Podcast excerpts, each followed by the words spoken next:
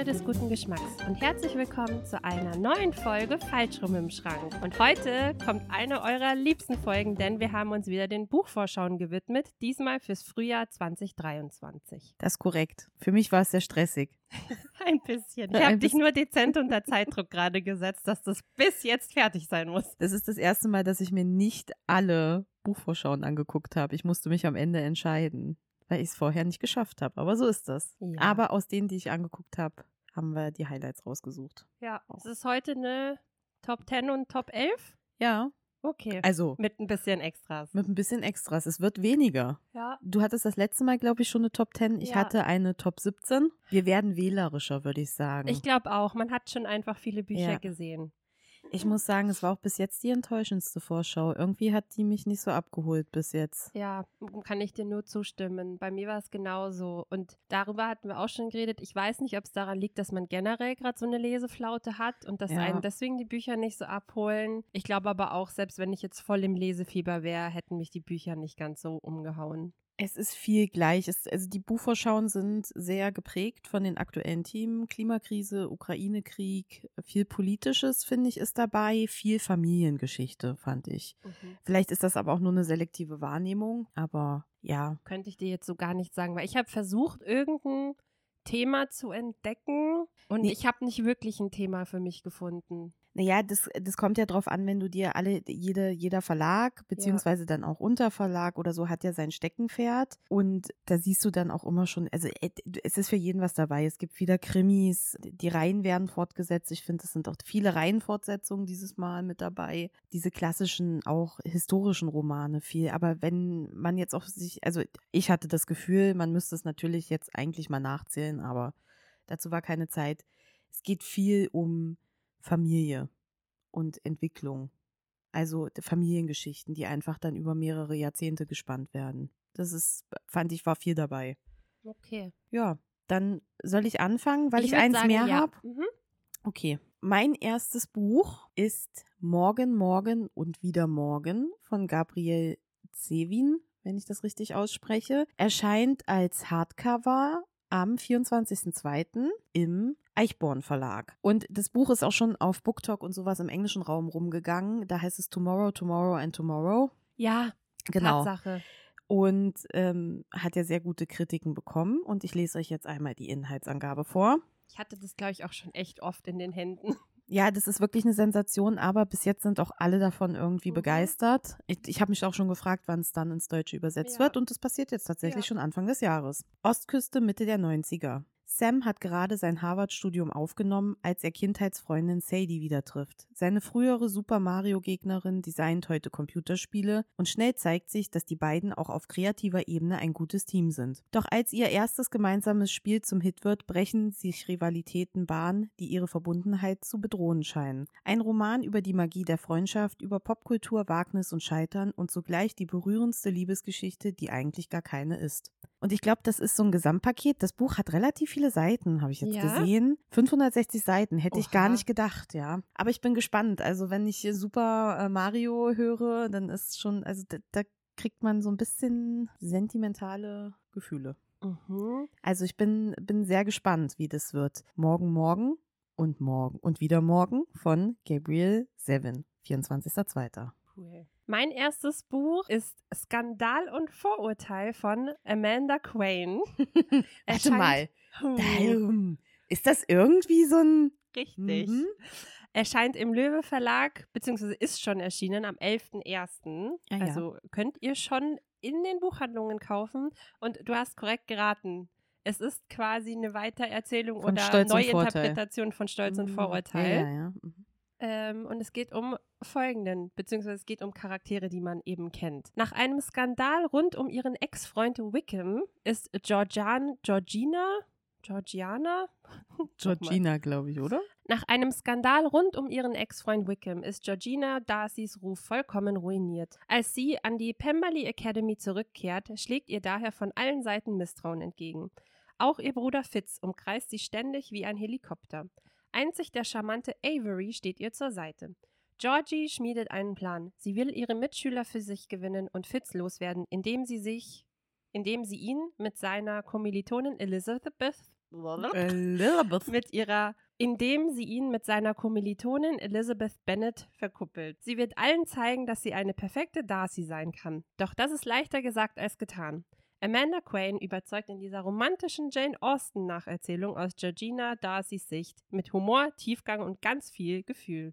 Eine Geschichte über toxische Beziehungen, Selbstakzeptanz, den Wunsch auf eigenem Beinen zu stehen. Mhm. Also, äh, ich finde, das hört sich cool an. Ich mag Stolz und Vorurteil, ja. Und ich bin mal gespannt, wie so eine Neuinterpretation dieser Geschichte ist. Und es hört sich ja auch so an, als ob es in so einem, ja genau, angesiedelt in New York.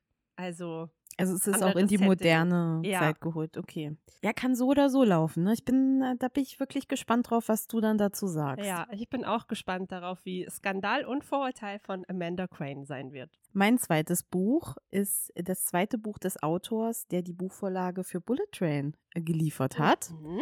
Und zwar ist das Suzukis Rache von Kataro Isaka. Erscheint am 3. April als Hardcover im Hoffmann und Kampe Verlag und geht um Folgendes. Drei Auftragskiller mit eigenen Methoden. Die Zikade tötet mit dem Messer. Der Pasche, Pascher? Der Pusher stößt Menschen vor Autos. Und der Wal treibt seine Opfer dazu, sich selbst das Leben zu nehmen. Die drei gelten in Tokios Unterwelt als unerreichte Meister ihres Fachs. Das ändert sich schlagartig, als sie auf Suzuki treffen, einen einfachen Mann und ehemaligen Mathematikprofessor, der ein glückliches Leben führte, bis seine Frau ermordet wurde. Suzuki bringt in Erfahrung, dass der Sohn des Mafiabosses der Großstadt für den Tod seiner geliebten Frau verantwortlich ist. Trieben von Rache begibt sich Suzuki in die Unterwelt der Metropole, die damit für die Zikade, den Pusher und den Wal zur tödlichen Arena wird. Bin ein bisschen Mhm. gespannt. Also Auftragskiller erinnert mich ja sehr an Bullet Train Ja. und so ein bisschen so mit Rache äh, John Wick. Richtig. Ich, Ja. hatte, ich habe gerade auch überlegt, was sind die Vibes, die ich gerade gefühlt habe? Ja. John Wick ist es, ja. Ja. Also äh, bin ich schon sehr gespannt, was man, äh, was, was da auf einen zukommt. Suzukis Rache von Kataro Isaka. Mein zweites Buch ist The Man I Never Met. Kann man lieben, ohne sich zu kennen? Von L. Cook. Erscheint im Rütten und Löning Verlag. Ist erschienen am 14.02. Also Pünktlich zum. Valentinstag. Genau. Und es geht um Hannah und Davy. Ein Telefonat, das zwei Leben verändert. Es ist ein Zahlendreher. Davy ruft Hannah an, aus Versehen. Ein nettes Gespräch, doch was soll's. Davy lebt in Amerika und Hannah in England. Aber dann nimmt Davy einen Job in London an und auf einmal könnten sich ihre Wege kreuzen. Und als aus Nachrichten Telefonate werden und aus Telefonaten Videocalls, fühlt sich das wie der Anfang von etwas an, das Liebe sein könnte. Doch kann man jemanden wirklich lieben, dem man noch nie begegnet ist? Dann taucht Davy plötzlich ab. Wird er für immer der Mann bleiben, der Hannah niemals traf? Den Hannah niemals traf? Eine große Love Story, die süchtig macht. Ich finde, es hört sich spannend an. Das ist so eine Prämisse, die irgendwie so, okay, kennt man das, kennt man das nicht? Das Einzige, wo ich so ein bisschen dran denken musste, ist der Caroline Herfurth-Film, SMS für dich. Aber ist ja auch eigentlich ganz andere Handlung. Also Caroline Herford, der Film basiert ja, also SMS für dich, basiert auf einem Buch. Ah. Und dieser Film kriegt jetzt eine Neuauflage mit Sam Ewan in der Hauptrolle. Das ist was? Ja, der Film das ist, das? ist- okay. Ja, das ist nach der Vorlage. Jetzt im Mm. amerikanischen mit, wie heißt sie denn? Priyanka? Ja, Priyanka Chopra. Genau. Ah, okay. Und Celine Dion. Ja, Oh. habe ich, hab ich letzte Woche herausgefunden, habe ich gedacht, Hm. muss ich dir gleich erzählen. Ja, aber ich hab, war schon, ich war für mich stand schon fest, dass wir den Film im Kino gucken müssen. Jetzt Ja. hier einmal Side Note, aber Mhm. ja.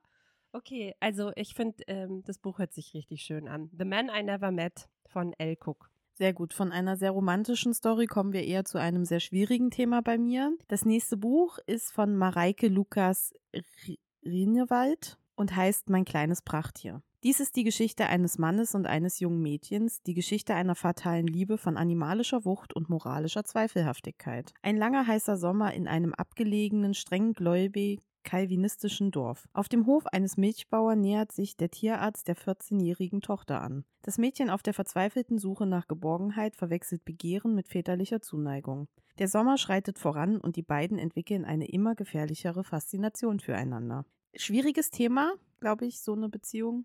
Oder ja, mit diesem Altersunterschied in diesem Alter. Aber ich bin gespannt. Mich hat das irgendwie angesprochen. Warum, weiß ja, ich hat man nicht. ja Ja. manchmal. ja. ein Satz generell die Handlung voll. Erscheint übrigens am 12. April im Surkamp Verlag. Mhm. Also ich bin mal gespannt. Ich glaube, das ist, ein, ist schon ein bisschen härtere Kost. Äh, ja. Bin gespannt, ist vielleicht auch das Falsche. Aber manchmal möchte man ja auch, dass es weh tut.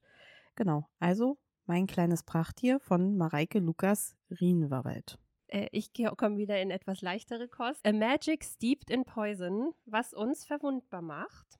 Das Buch der Teemagie, Teil 1. Also es ist eine Reihe, die im Fischer Sauerländer Verlag erscheint. Hatte ich mir auch rausgespeichert, ja. ist aber nicht auf die Top 10, ist aber nicht auf der Top 10 gelandet. Na schau. Ähm, mhm. Ähm, erscheint am 22.02., also wenn ihr das hört, ist auch schon draußen. Und das ist ein Buch, was eben schon in den USA und im englischsprachigen Raum schon total durch die Decke gegangen ist und jetzt eben dann endlich auf Deutsch. Ach, ich finde, das ist nämlich auch wieder so ein Gesamtpaket, was sich so gut anhört. ähm, die 17-jährige Ning ist eine Senong Tu. Ein Lehrling in der magischen Kunst der Teezubereitung. Doch die uralte Magie des Senong, auf die Ning einst so stolz war, weckt inzwischen nur noch dunkle Erinnerungen. Denn ein magischer Tee tötete Nings Mutter und vergiftete ihre kleine Schwester. Ein Tee, den Ning selbst unwissentlich gebraut hat. Um ihre Schwester, Schwester zu retten, reist sie nun in die extravagante kaiserliche Stadt zum Wettkampf der mächtigsten Shenong-Shi des Reichs.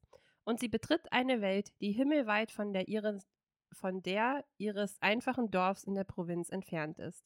Hier kämpft Ning nicht nur gegen tödliche Intrigen und Sabotage, sondern auch gegen die überirdische Anziehung eines gut aussehenden Fremden. Ich liebe es, wieso es dann immer so rein verwoben ist. Boah. meine Stimme überschlagen. Aber eben generell dieses Thema mit dem Tee kochen und Magie und so, das finde ich halt das echt wollte ich gerade sagen, weil ich finde so eine Teezeremonien, eigentlich muss man ja. wirklich mal an einer teilnehmen. Ja, weil wenn man mal so eine Reportage oder irgendwas darüber gesehen hat oder das mal in einem Film vorkam, ich fand, das ist total faszinierend diese Teezeremonie. Bekommst du es hin? Dein, dein, dein Stimme überschlagen hat sich auch angehört, als ob du das Mikrofon einmal eingeatmet hast. das hat sich so angefühlt. Ja. Okay. Also ja, ich freue mich sehr auf äh, äh, A Magic Steeped in Poison von Judy Elin. Ja. ja. Nach, dem, nach der schwereren Kost bei mir kommt jetzt auch wieder leichtere Kost und zwar Wie man einen Prinzen tötet von T. King Fisher. Erscheint am 28.04. im Eichborn Verlag als Hardcover funktioniert übrigens immer noch gut, die Vorsätze mit dem, man nimmt ja. nur Taschenbücher. Ich habe auch jetzt in der Buchvorschau festgestellt, ach ja, erscheint als Taschenbuch. Mhm, habe ich immer noch nicht gelesen. Ein Jahr später. Kannst du dir ja notieren, aber ja. vielleicht einfach erst ein Jahr später holen. Ja, vielleicht wartet man einfach. Ja. Hm, muss man mal gucken, weil bei den großen Verlagen ist es meistens so, dass es ein Jahr später dann schon im Taschenbuch erscheint. Also von daher. Gut, kommen wir zu dem, worum es in dem Buch geht. Von einer Prinzessin, die die Gebrüder Grimm das Fürchten lehren würde. Die junge Mara, drittgeborene Tochter eines kleinen Königreichs, muss mit ansehen, wie ihre beiden älteren Schwestern nacheinander mit dem sadistischen Prinzen Forling verheiratet werden. Nach dem mysteriösen Tod der Älteren muss die Jüngere ihren Platz einnehmen, um Worling endlich einen Erben zu schenken. Ein Los, das auch Mara zu drohen scheint. Es sei denn, sie nimmt ihr Schicksal selbst in die Hand und sucht sich ein paar schillernde Verbündete für ihren Plan. Denn Mara will den Prinzen nicht küssen, sondern ihn töten. Also. Ich glaube, das Buch kommt mir bekannt vor. Kann, zeig mal das Cover. Das ist mit so Blättern, so ganz grün und goldene Schrift. Warte. Hm. Ja, doch, kann sein, dass mir das auch ins Auge gefallen ist. Mhm. Genau. Hört sich also, gut an bin ich sehr gespannt. Mal eine andere, geht mhm. mal in eine andere Richtung. Schauen wir mal, was bei rauskommt bei Wie man einen Prinzen tötet von T. Kingfisher. Ich glaube, ich habe gerade was, was in die so, nee, geht nicht in die ähnliche Richtung. Aber es hört sich vom Titel her so ähnlich an oder geht in eine ähnliche Richtung. Dead Romantics von Ashley Posten. Er erscheint im DTV-Verlag am 16.03 dass während du vorher die Buchschau schon durchgeguckt hast, kam das und ich musste so grinsen, weil ich mir dachte, da, das ist eins, was auf meiner Liste ist und du scrollst einfach vorbei. genau, es geht um Folgendes. Florence ist sicher, die wahre Liebe ist tot. Bis sie Ben trifft, der diesen Glauben auf die Probe stellt. Seit ihre letzte Beziehung in die Brüche ging, glaubt Florence nicht mehr an die Liebe und schon gar nicht an Happy Ends. Als Ghostwriterin der erfolgreichen Romance-Autorin Anne Nichols muss sie die aber schreiben. Zumal Ben, ihr überaus attraktiver neuer Lektor, ihre Schreibbukla. Wow, ich habe heute so einen Sprachfehler.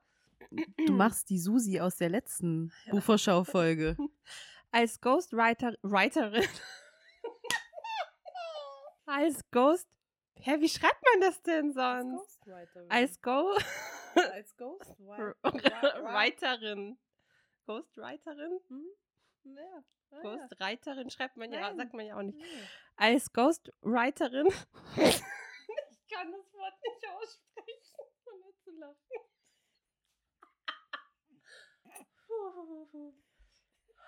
Vielleicht fängst du einfach nochmal Ja. von vorne an. Als Ghostwriterin der Ghostwriterin. Writerin. Nochmal. Ich fange echt von vorne an. Florence ist sicher. Die wahre Liebe ist tot. Was ist gerade los? Das ist sonst mein Job. Die Ghostwriterin. Kann ich einfach das Wort auslassen? Seit ihre letzte Beziehung in die Brüche ging, glaubt Florence nicht mehr an die Liebe und schon gar nicht an Happy Ends. Als Ghostwriterin der erfolgreichen Romance-Autorin Nichols, Anne Nichols, muss sie die aber schreiben, zumal Ben, ihr überaus attraktiver neuer Lektor, ihre Schreibblockade nicht akzeptiert. Da erfährt Florence, dass ihr Vater gestorben ist, mit dem sie ein Geheimnis teilte. Genau wie sie konnte er die Geister Verstorbener sehen, die noch eine unerfüllte Mission haben. Überstürzt reist sie in ihren Heimatort zurück und erhält dort unerwarteten Besuch von Ben. Seine Aufgabe ist es offenkundig, Florence davon zu überzeugen, dass die wahre Liebe alles andere als tot ist. Das große Problem dabei? Er ist es, aber sehr wohl. Also ich finde, das hört sich so erstmal relativ normal an, so von der Geschichte, und dann werden so in diesen letzten zwei Sätzen so Sachen mit rein verwoben, wo man sich denkt, "Uh, was geht da jetzt ab? Voll cool.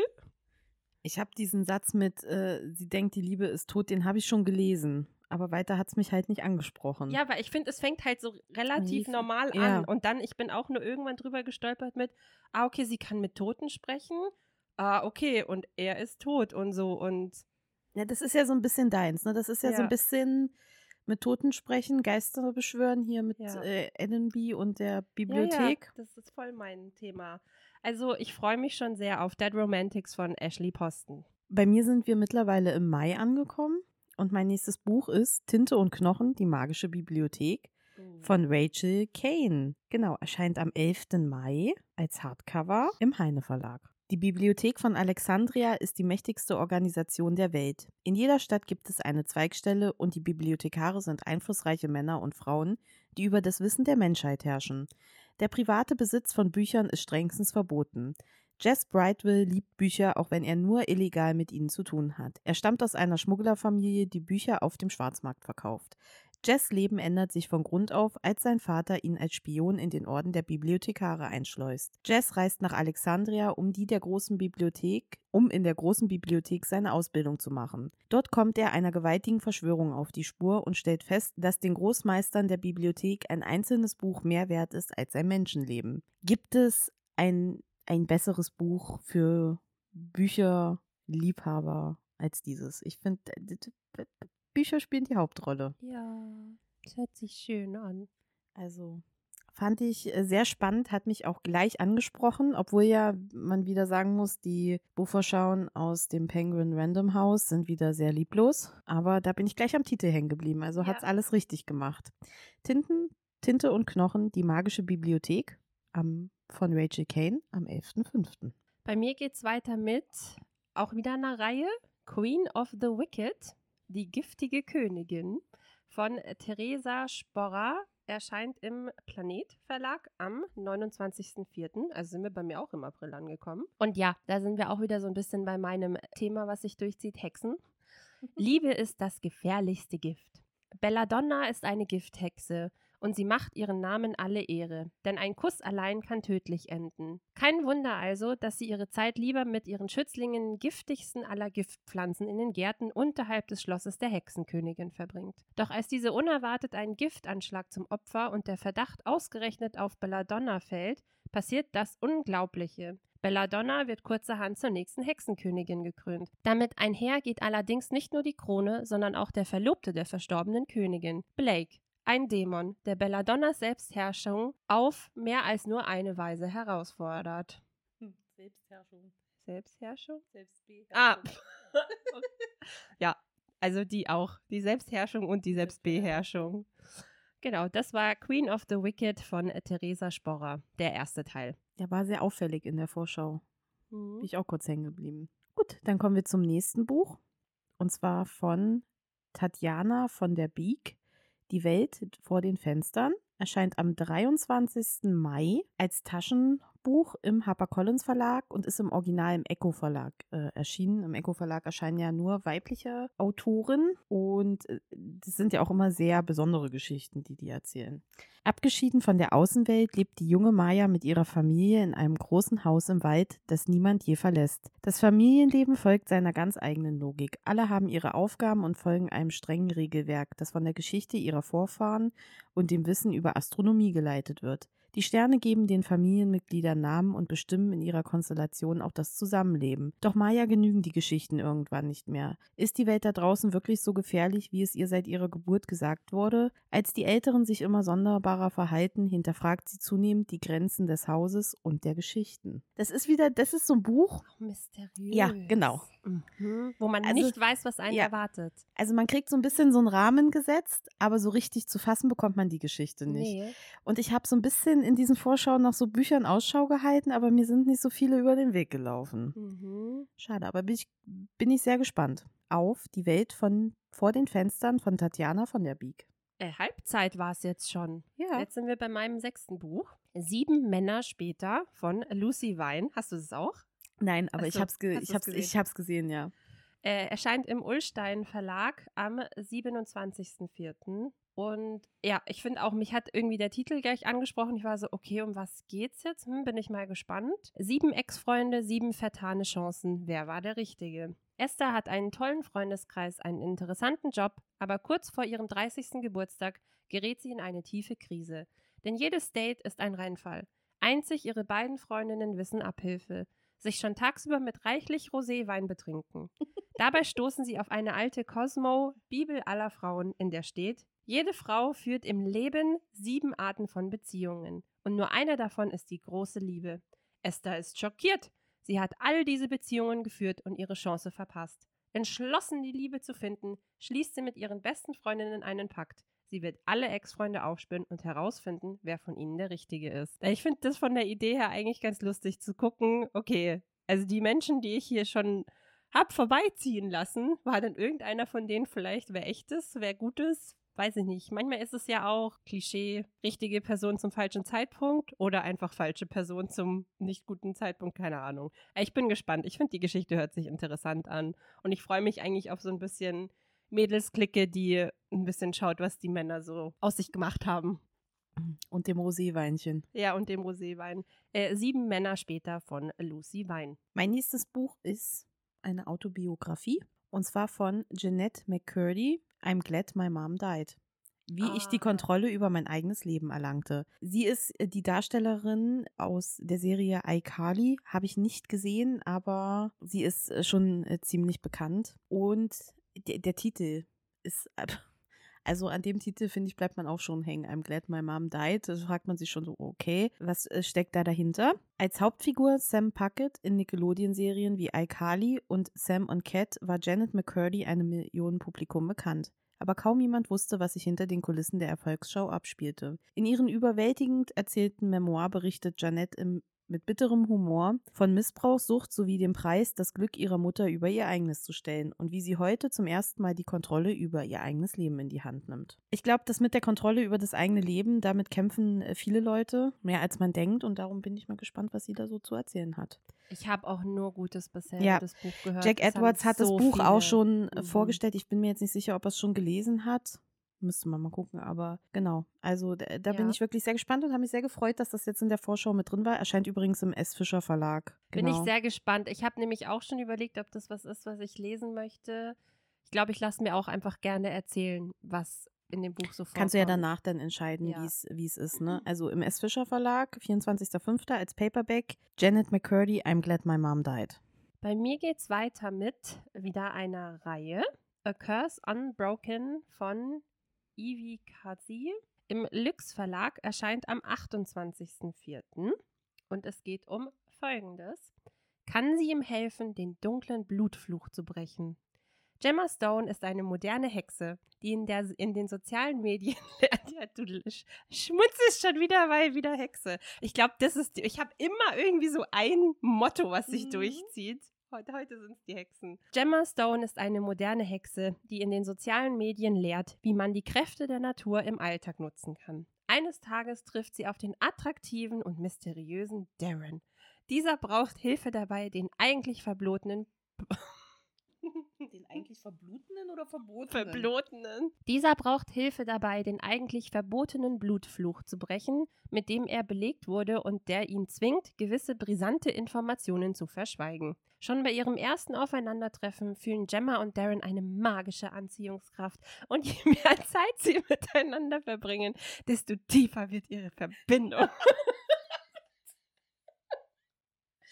Doch Darren hat Gemma nicht die ganze Wahrheit erzählt. Und je näher sie der Lösung kommt, desto näher kommt Gemma auch Darrens dunkelsten Geheimnis.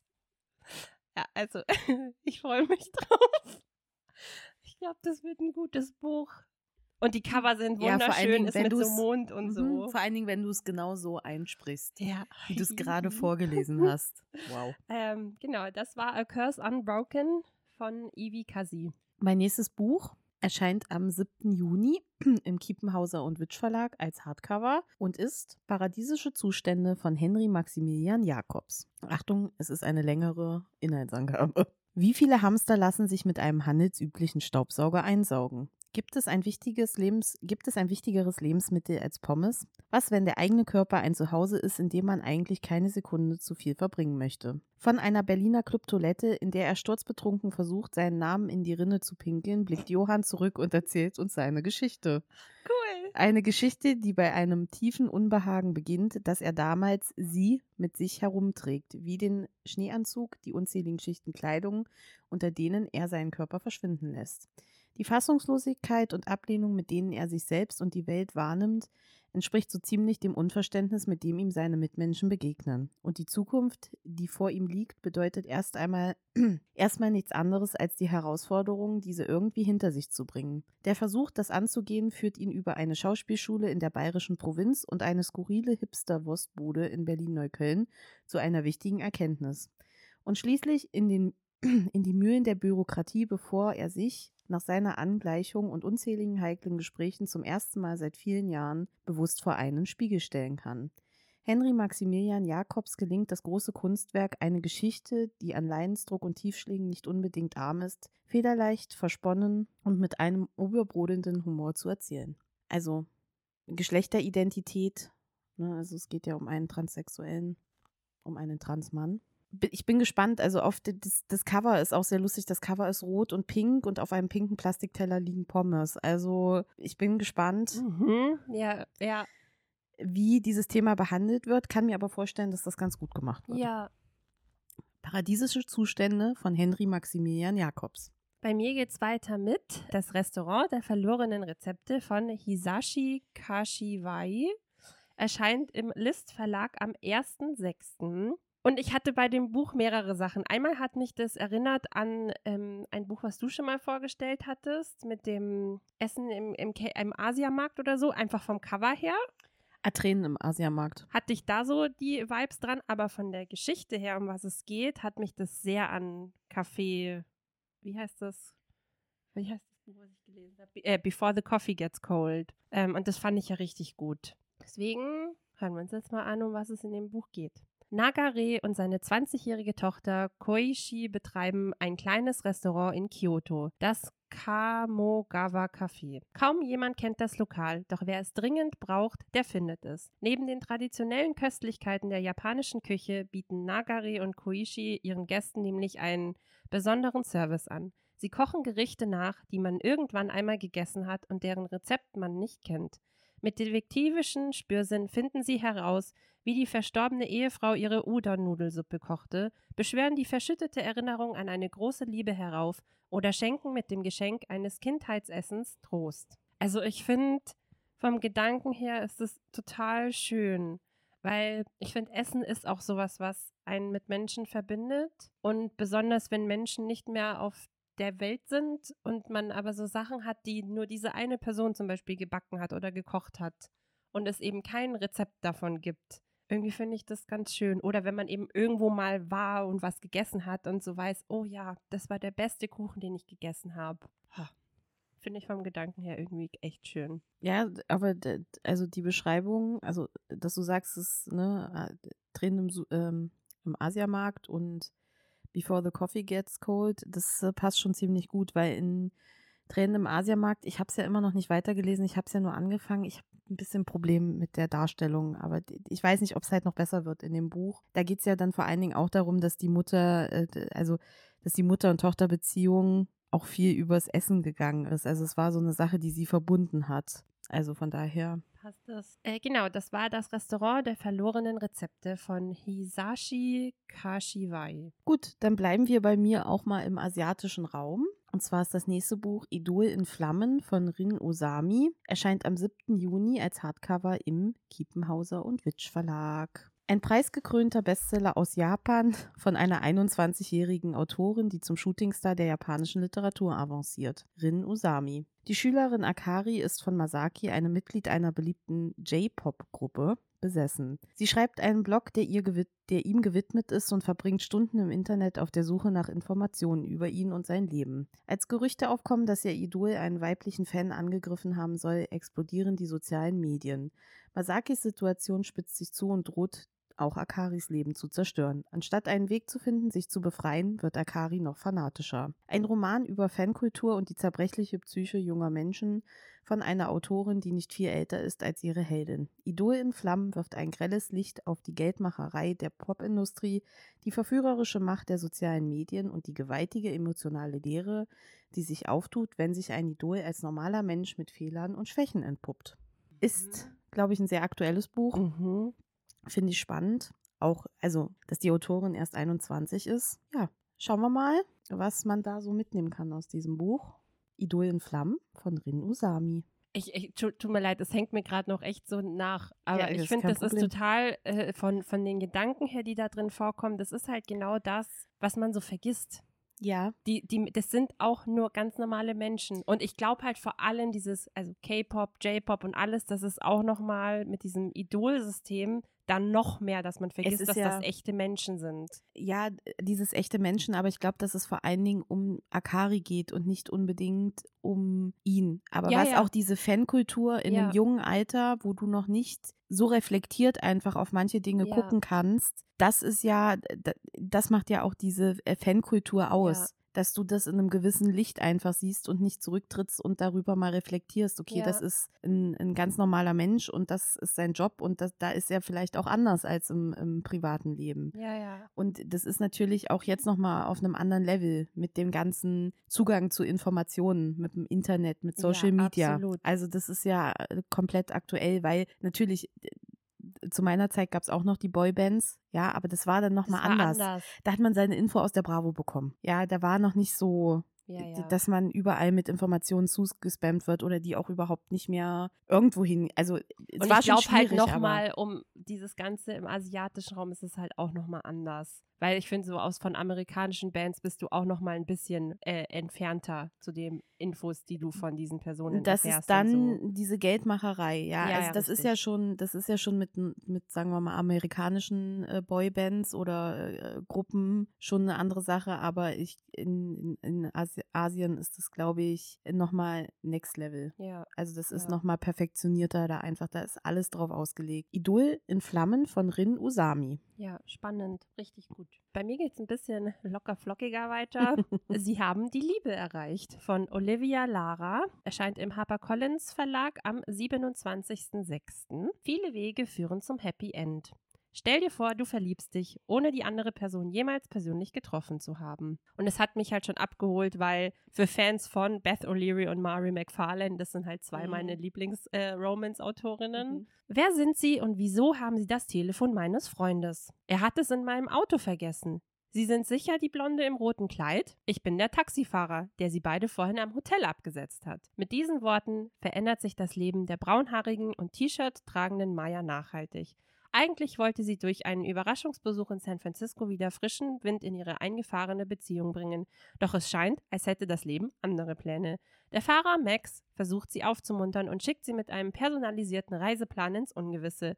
Die beiden scheinen sich näher zu kommen, doch ist Max wirklich wer er zu sein vorgibt? Ja, also ich finde, das ist auch so eine Geschichte, die gerade erstmal noch nicht sehr viel aussagend ist, aber ich, ich bin dafür zu haben, ich möchte ein bisschen spaßige Romance lesen und ich finde das Cover richtig cool. Das ist so total bunt und wild und irgendwie, ich weiß nicht, ich finde das richtig cool. Genau, also das war Sie haben die Liebe erreicht von Olivia Lara. Ja, manchmal braucht man einfach auch leichte Bücher. Ja. Geht ja nicht immer nur. Also ich finde, das hat man jetzt an der Zeit, wo man nicht gelesen hat, gemerkt, dass einfach manchmal auch man was braucht, um den Kopf frei zu spülen ja. und was nicht so anstrengend ist oder ja. einen emotional so sehr mitnimmt kommen wir zu meinem vorletzten Buch.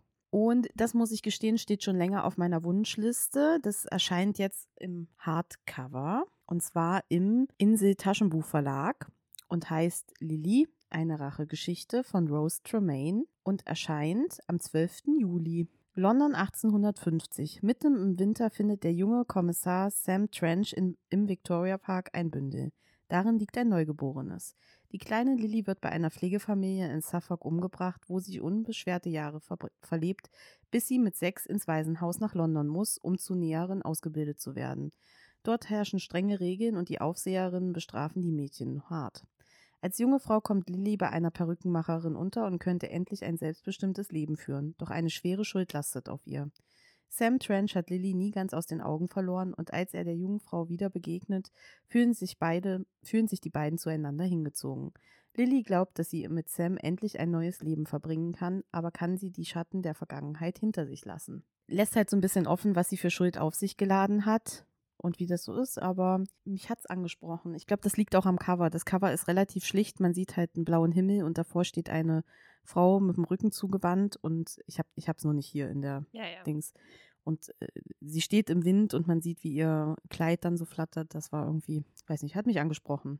Und es spielt in England. Bestes Setting, was geht. Ja, und also es ist ja auch so ein bisschen mysteriös. Also ich bin mal gespannt, was da so passiert. Bei Lily eine Rachegeschichte von Rose Tremaine. Damit sind wir auch schon bei meinem letzten Buch aus der Top 10. Ja. Oh. Und ich ende wieder mit was Tollem. Mit Hexen? Nee, aber mit einem Lux-Buch. ja, es war noch nichts so aus dem Lux-Verlag dabei. Doch, ne? eins hatte ich, glaube ich. Okay. Ich weiß gerade nicht mehr, welches es war, aber eins hatte ich davor. Okay. Ah, doch, das mit dem A Curse Unbroken. Weiß ich gerade nicht mehr, um mhm. was es geht, aber das. One of Six Verrat von Kim Nina Ocker. Wie mhm. gesagt, im Lux Verlag erscheint im September, 29.09. Als Luca Murphy an einem Auswahlverfahren teilnehmen darf, bei dem sie eine Anstellung als Social Media Managerin eines luxuriösen Skiresorts ergattern kann, zögert die junge Studentin keine Sekunde. In dem abgeschiedenen, in dem abgeschieden gelegenen Hotel trifft sie auf ihre Mitbewerber. Besonders zu dem charmanten Devon fühlt sie gleich eine Verbindung.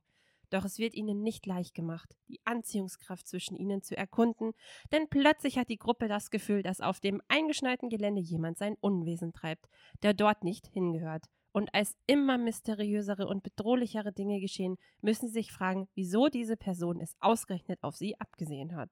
Ja, ich weiß jetzt gar nicht, nee, das ist, ist das eine Reihe? Bestimmt. Nee, ich glaube nicht. Wenn ah, doch, erster Band, der Dilogie. Ich wollte gerade sagen, wenn nicht, wird eine Reihe draus gemacht. Ja. Also, äh, ja, es ist New Adult Suspense. Äh, ist vielleicht auch mal ganz spannend, dass eben das Genre und ein bisschen mysteriöse die Dinge, die da passieren.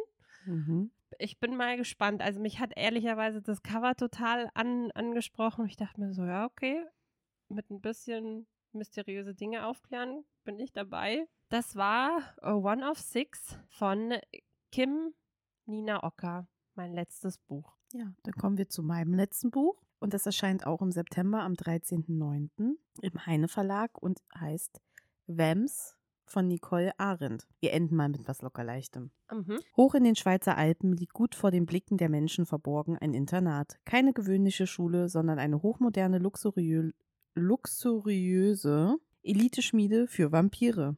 Aus allen Teilen der Welt schicken die reichsten und mächtigsten Vampirfamilien ihre Sprösslinge hierher, damit sie die Fertigkeiten lernen, die sie brauchen, wenn sie ihren Platz in der Vampirgesellschaft einnehmen wollen. Neben ihrem strengen Lehrplan, neben ihrem strengen Lehrplan gehören Intrigen, Sex und Partys zum Alltag der verwöhnten Jungvampire. Es ist eine Welt, in der die 18-jährige Dylan so gar nicht reinpassen will. Der Halbvampir sieht sich aufgrund seiner menschlichen Seite von vornherein in der Außenseiterrolle. Doch Blut lügt nicht und in Dillians Blut schlummert eine uralte Macht, die ihn schon bald an die Spitze der Elite-Akademie katapultiert. Ist so ein bisschen eine Mischung aus Vampire Academy Mhm. Und? und äh, Pretty Little Liars gefühlt oder irgendwie sowas. Mhm. Gossip Girl, irgendwie so in die Richtung. Ja, ich weiß aber, was du meinst. Ja. Sind so ein bisschen bekannte Muster, Ja. aber in so zusammengemischt. Die Vampire Academy Reihe wird ja auch nochmal neu aufgelegt von Lux und sie sehen wunderschön aus. Also die alten sind ja so ein bisschen trashig, aber sie haben halt ihren Charme und die neuen sind halt so schlicht schwarz gehalten Ja. mit Gold. Und ich hab das, und dann habe ich jetzt irgendwie so Bock auf so eine Vampirgeschichte. Ich Ja. bin mal gespannt. Irgendein Top ist ja immer mit dabei, was in diese Richtung geht. Vamps von Nicole Arendt im September. Damit sind wir schon durch mit unseren Ja, Top-Listen. Dann kommen wir noch schnell zu den Extras. ja. Also ich habe, ich weiß gerade gar nicht, mit was ich anfangen soll. Ich fange mal mit einem Buch an. Das wollte ich jetzt nicht in die Top-Liste packen, weil ich das Buch schon seit Jahren im Regal stehen habe. Aber es erscheint jetzt auf Deutsch. Mhm. Ähm, das ist von einer Autorin, von der wir beide schon ein Buch gelesen haben. Und das war mir nicht bewusst, bis ich es dann jetzt auf Deutsch gesehen habe. Dachte mir so, hä, die Autorin kenne ich doch. Äh, It Only Happens in the Movies. Das Buch mit dem, wo sie im Kino Ach, arbeiten. Holly Byrne. Holly Byrne. Und von ihr erscheint auf Deutsch Orte, an denen ich geweint habe. wegen Habe ich dir. gesehen, ja, im DTV-Verlag. Ne? Genau. Mhm. Und das Buch habe ich ungelogen seit vier Jahren oder so schon im Regal stehen.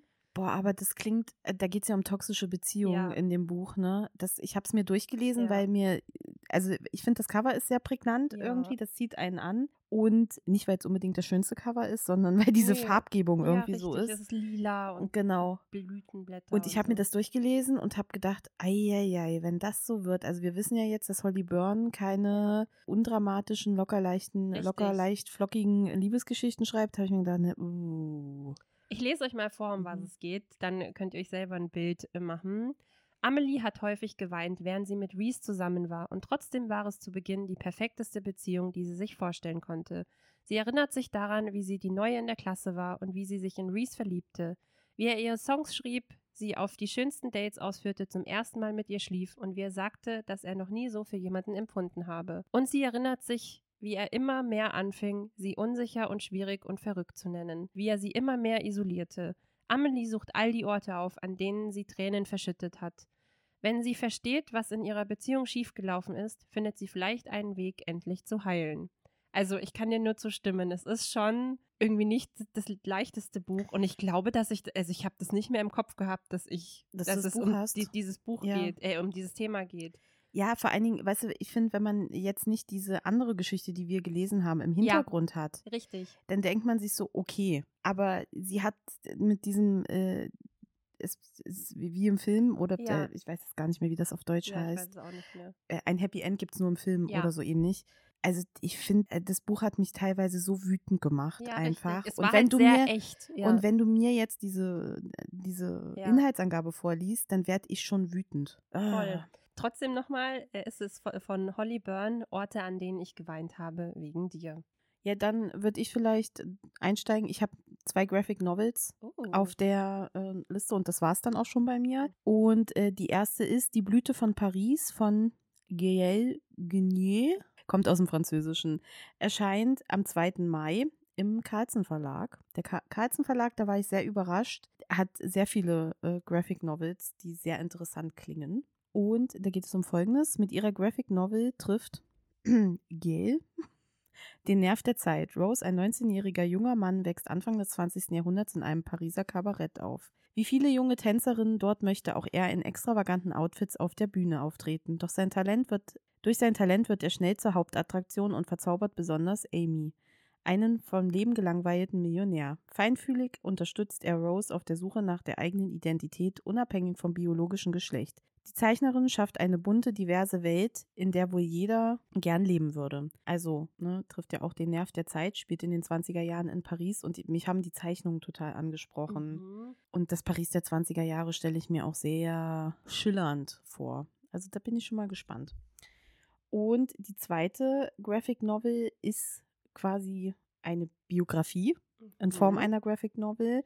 Und zwar, also das, das andere war ich muss ja nochmal den Namen sagen zu der Graphic Novel. Moment. Also, Die Blüte von Paris von Gaël Guigné. Ach Gott. Erzähl keinem, dass man fünf Jahre Französisch in der Schule hatte.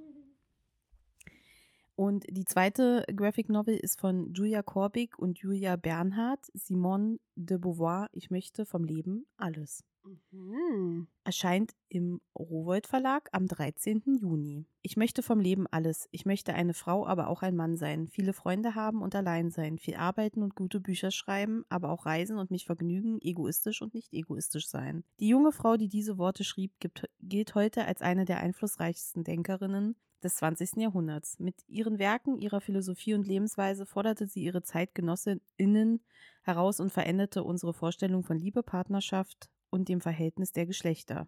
Ich bin gespannt, wie das in der Graphic Novel ja. aufgemacht ist. Vielleicht ist es dann aber auch so ein bisschen zugänglicher. Ja. Weil so eine Biografie, ich finde, eine Biografie ist nicht immer nee.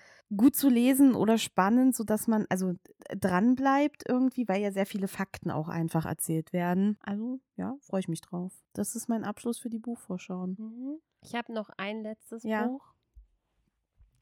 Das perfekte Geschenk für alle Buchmenschen. Magie des Lesens. Die schönsten Geschichten über die Liebe zum Buch. Das ist, glaube ich, ein illustrierter Band mit Geschichten einfach. Erscheint am 24. März ich dachte mir so, nee, das muss ich geheim halten, damit ich es allen meinen lieben Menschen, die Bücher lesen, schenken kann. Aber ich wollte es euch nicht vorenthalten.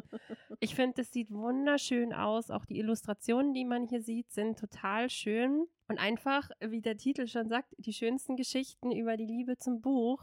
Was kann man eigentlich mehr wollen? Genau. Das so als mein Abschluss. Das ist ein, das haben wir richtig gut gemacht, unterbewusst, aber das ist der perfekte Abschluss für diese Folge. Genau. Dann hoffen wir, dass wir euch ein bisschen inspirieren konnten mit den Veröffentlichungen des nächsten halben Jahres und freuen uns schon auf die Buchvorschauen für den Herbst-Winter 2023 2024 in der Hoffnung, dass sie besser werden oder ein bisschen mehr Auswahl bieten. Ja. Ich finde jetzt das eigentlich schön. so, wie wir drüber geredet haben, finde ich die Bücher schon ganz schön, die man so ausgewählt hat. Finde ich auch. Ja. Und äh, das muss ich auch sagen, auch wenn ich jetzt noch nicht alle durchgesehen habe, aber äh, da waren schon Highlights dabei, aber ich habe nicht so viele auf nee. der Backliste. Also ja. das war, und ich finde, man ist schon, man ist schon, wie gesagt, wählerischer rangegangen. Absolut. Dann, meine Lieben, freuen wir uns, wenn ihr das nächste Mal wieder mit dabei seid. Bis dahin bleibt gesund. Schön war's.